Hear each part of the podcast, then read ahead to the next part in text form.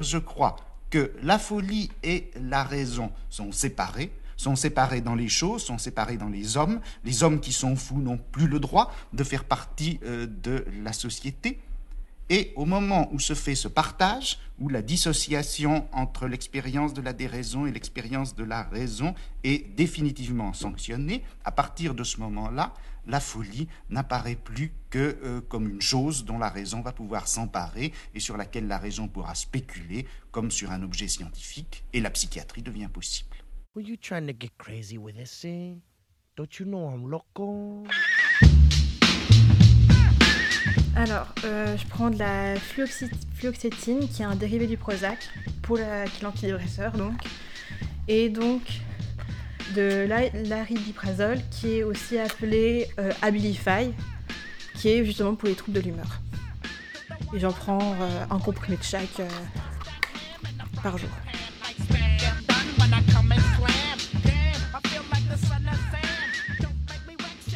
Les protégés, épisode 1. Sophie. Alors j'ai une enfance euh, plutôt normale, enfin assez heureuse et tout ça, avec euh, des parents aimants, même si j'avais un père qui était à fond son travail, euh, donc euh, plutôt absent, mais et très strict, mais sinon euh, plutôt une enfance heureuse. Enfin en tout cas au sein de ma famille. Ensuite à l'école c'était une autre histoire. J'étais un peu vu que je suis quelqu'un qui est très émotive, qui pleure facilement, bah, passé facilement en fait le souffle-douleur euh, des enfants. Vu qu'on pouvait me, euh, facilement me faire pleurer, bah, ils s'amusaient à qui était le premier qui allait faire pleurer Sophie.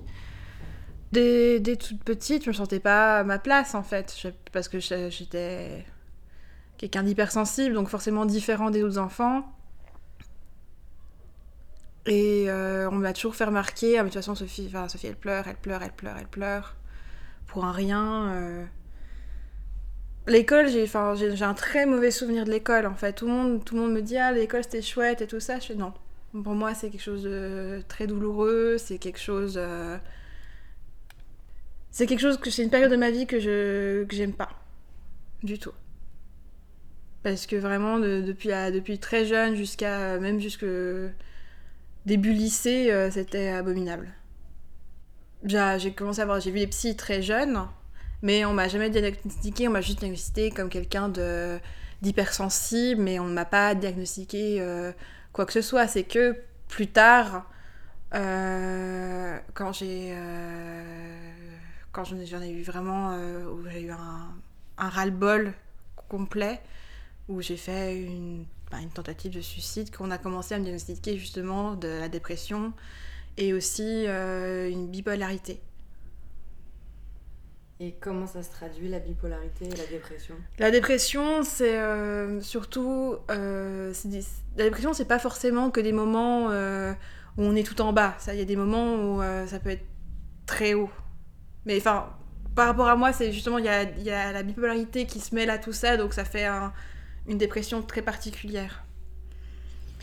C'est surtout, enfin, c'est quand t'es vraiment dans le bas, c'est t'es dans le bas, de voir personne, t'es- t'es- tu, tu, tu broies du noir, c'est, c'est, une souffrance en fait. C'est vraiment euh, une souffrance, euh, une souffrance euh, pas vraiment quotidienne, mais quand même, je peux avoir des, phases, j'appelle ça des phases où je suis au fond du trou, où j'ai, enfin vraiment comme j'ai dit, j'ai envie de voir personne, je, je, je veux pas sortir de chez moi, je vais peut-être soit je vais manger tout ce qui est tout ce qui est gras au possible, soit je vais pas manger du tout.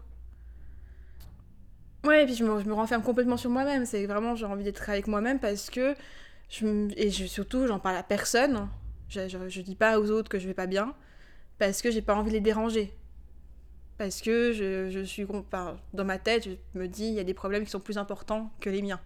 Bipolarité, alors on imagine. Enfin. Les gens imaginent que la bipolarité, c'est des sauts d'humeur qui, qu'on pas, passe de grande joie, grande tristesse, grande joie, grande tristesse, grande joie, grande tristesse tout le temps, alors c'est pas que ça. C'est beaucoup plus complexe que ça. C'est c'est vrai qu'il y a des moments où on est on est euh, top of the world, euh, on, on, est, sent hyper bien, tout est beau, tout est génial et tout ça, et que peut-être le lendemain on peut être au fond du trou. Ça, c'est vrai. Mais moi, en tout cas, comme je le vis, c'est euh, c'est que je prends les choses à fond, à cœur. C'est que quelque chose de triste, je vais le prendre extrêmement avec beaucoup de tristesse et tout ça, quelque chose d'heureux, je vais exploser, exploser de joie, c'est que c'est mes émotions sont sont sont comment dire? Décuplé. voilà décuplées enfin j'ai eu enfin j'ai eu des séances de psy depuis que je suis petite ça, je l'ai dit et mais c'est surtout enfin après donc ma tentative de suicide on m'a prescrit des médicaments qui est donc un antidépresseur et euh, un régulateur d'humeur comme on appelle pour euh, la bipolarité Et est-ce qu'il y a des est-ce qu'il y a des effets secondaires? Au début, oui. Au début, oui. Il y a un des médicaments euh, qui m'endort complètement. C'est que je suis fatiguée comme pas possible. euh, et donc, je le prends automatiquement le soir parce que si je le... Enfin, au début, je le prenais la journée et je m'endormais sur place, en fait. J'étais tellement crevée, je, je- passais ma journée au lit et tout ça, donc c'était au d'un moment on l'a déplacé au soir pour euh, comme ça je dormais bien. C'était ça c'était cool. Mais euh, après, l'un des médicaments aussi, c'est peut agir sur la faim. Donc tu peux avoir pas très faim ou au contraire tout le temps faim. Ça dépend. Ça dépend des personnes. Moi, c'est c'est surtout ça me ça me stabilise la- l'appétit. Ce qui est pratique. J'y vois un côté pratique.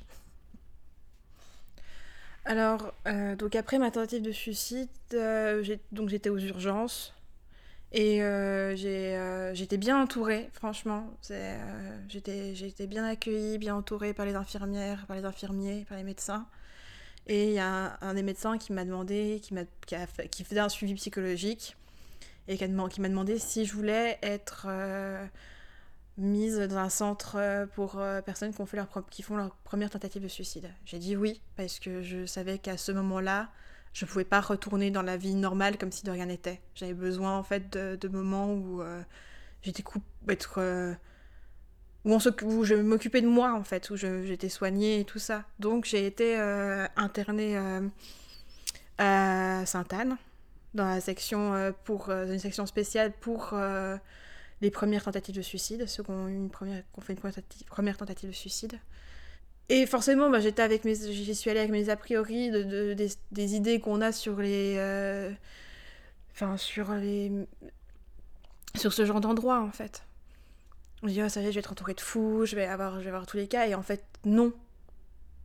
Non, enfin on les, ils sont pas dans, la même, dans, le même, euh, dans le même bâtiment que nous, ceux qui ont vraiment des, des maladies euh, mentales très graves, qui peut être, qui peut amener de la violence et tout ça, ils sont pas dans le même bâtiment que nous, donc ça c'est rassurant. Et mais c'est ce qui est fou, c'est que je suis avec des gens qui ont vécu la même chose que, moi. Donc forcément, on parle, on parle euh, de, tout ça. Et ça fait du bien de se retrouver avec des gens qui, qui, qui peuvent nous comprendre, qui qui euh, qui sont pas dans le jugement avec nous. Mais même, au- même au sein de l'équipe médicale, ils, sont, ils, étaient, ils étaient extraordinaires, quoi, parce qu'ils étaient, ils étaient, ils étaient drôles, ils nous, ils nous mettaient de bonne humeur, ils étaient à l'écoute, quand on avait vraiment des... Par exemple, j'ai eu des crises d'angoisse dans l'hôpital, ou euh, le moindre bruit, bah, ça c'est le problème. À force d'être, moi en tout cas, à force d'avoir été enfermée dans une, pas dans une chambre, mais enfermée dans un endroit, sans pouvoir sortir dehors, à part pour fumer sa clope, accompagnée, ben j'étais pas en contact avec la réalité, j'étais pas en contact avec le bruit de la ville euh, ou tout ça, donc forcément le moindre bruit me faisait entrer en, crise de panique. Donc je, je, par- je partais en larmes, je partais euh, dans ce genre de moment, mais euh, l'équipe médicale a été hyper chouette. Dès qu'il y avait un problème, ils venaient, ils venaient, ils venaient, ils venaient aider, ils venaient, ils venaient te rassurer, et puis ils faisaient tout en fait vraiment pour qu'on se sente bien, qu'on se sente pas euh, enfermé. Qu'on se sente pas euh, enfermé au possible, quoi. Et puis ils nous poussaient quand on allait mieux en fait, parce qu'il y a, des étapes en fait euh, au, sein, au sein de l'hôpital. C'est que d'abord on, est, on, est on, est, on ne voit que les, nos, que, nos, que les personnes qui sont hospitalisées avec nous et y a, on a des visites, mais on sort pas du tout du bâtiment à part pour aller, part aller sur le toit pour aller fumer, mais c'est tout, toujours accompagné. Et petit à petit, ils nous amènent, ils nous, disent Ah, vous pouvez faire une sortie avec. euh, vous pouvez dehors avec euh, les personnes qui vous rendent visite. Mais genre une heure. Et petit à petit, ils nous amènent à, retrouver en fait euh, un contact normal avec l'extérieur. Où ils me disent Bah, par exemple, là, bah, ce week-end, vous pouvez partir en, sortie avec votre famille, vous pouvez dormir chez eux et tout ça, mais vous revenez lundi. Et ça, ça, fait du bien parce que ça, ça permet de mettre une structure aussi, de reprendre un rythme dans sa vie. Je, là, pour l'instant, je vais bien, mais ça n'empêche pas qu'il y ait des jours où j'ai des petits euh, moments euh, de baisse, mais comme toute personne, c'est ça que j'ai dû apprendre aussi, c'est que pour moi, on devait être content tout le temps, on devait être heureux tout le temps. Et donc, j'ai découvert aussi qu'on avait le droit, on pouvait se permettre d'avoir des moments où on va pas bien. Mais c'est pas non plus, c'est pas le pas bien que j'ai vécu euh, pendant ma tentative de suicide, quoi. C'est pas ce pas bien là. C'est un pas bien normal, quoi. C'est un pas bien humain. Il y a plein de gens autour de vous qui sont peut-être bipolaires et que euh, vous le savez pas et ça se voit pas. C'est faut, faut, pas mettre d'étiquette sur les gens et c'est pareil pour la dépression. Les gens dépressifs, c'est pas forcément ceux qui sont plus malheureux. hein. Il y a des gens qui ont l'air très heureux autour de leurs potes et qui font une dépression. Faut euh, juste enlever en fait les idées reçues qu'on a sur ces maladies.